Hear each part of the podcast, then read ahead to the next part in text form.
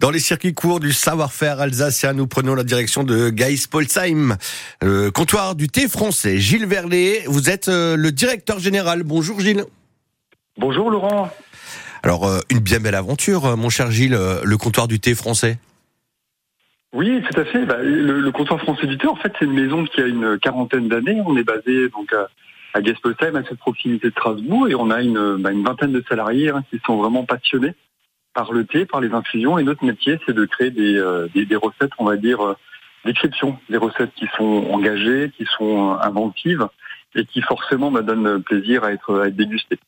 Alors, qu'est-ce que vous proposez comme euh, type de thé et comment on le fabrique? Alors on fait des thés conventionnels, donc c'est-à-dire qui sont issus de, plantes qu'on peut trouver de manière générale dans, la nature. On fait également bien sûr du, du thé bio, donc euh, et euh, on propose également du maté. On propose des, des rooibos. Alors le rooibos c'est une plante qui vient d'Afrique du Sud, hein, qui ne pousse que là-bas. Et notre métier c'est vraiment de l'aromatiser avec des plantes, c'est-à-dire des fleurs, c'est-à-dire des fruits et, également par exemple des huiles essentielles. D'accord, donc euh, vous mélangez tout ça chez vous, quoi. Vous cherchez un peu, un peu partout et et après, c'est euh, du savoir-faire. Euh. C'est ça, tout à fait. En fait, c'est qu'on est très fiers de pouvoir dire que euh, ben, c'est ce qu'on appelle chez nous la, tasse à la française, en fait. Hein.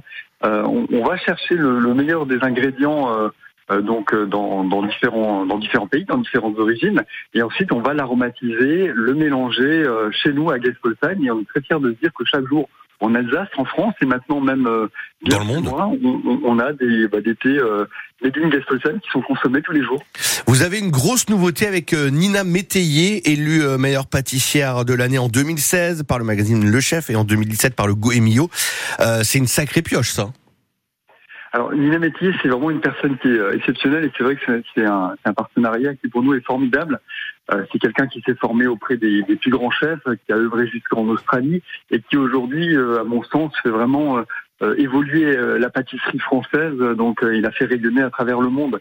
Et on, on s'est rencontrés dans le cadre d'une collaboration et on rêvait en fait mutuellement de de créer ce qu'on appelait le, le, tea time à la française. Donc, euh, bah, on s'est mis euh, à travailler ensemble, donc euh, chez nous au labo, hein, au laboratoire, et on a développé euh, quatre recettes, donc qui sont complètement insolites, des recettes qui vont utiliser des ingrédients tels que le thym de Provence, des huiles essentielles de citron Sicile, de la châtaigne d'Ardèche, et on a euh, lancé on va, quatre recettes qui sont qui sont vraiment originales, dont une parce que là je sais que c'est l'heure du, du, petit déjeuner pour pour bah je, je, pense aussi aux gens qui aiment le café. On a un mélange donc de qui s'appelle délicatesse rooibos et café. C'est un mélange de rooibos et de café. Donc euh, comme quoi on peut marier euh, avec élégance le, le, thé, les infusions et le café.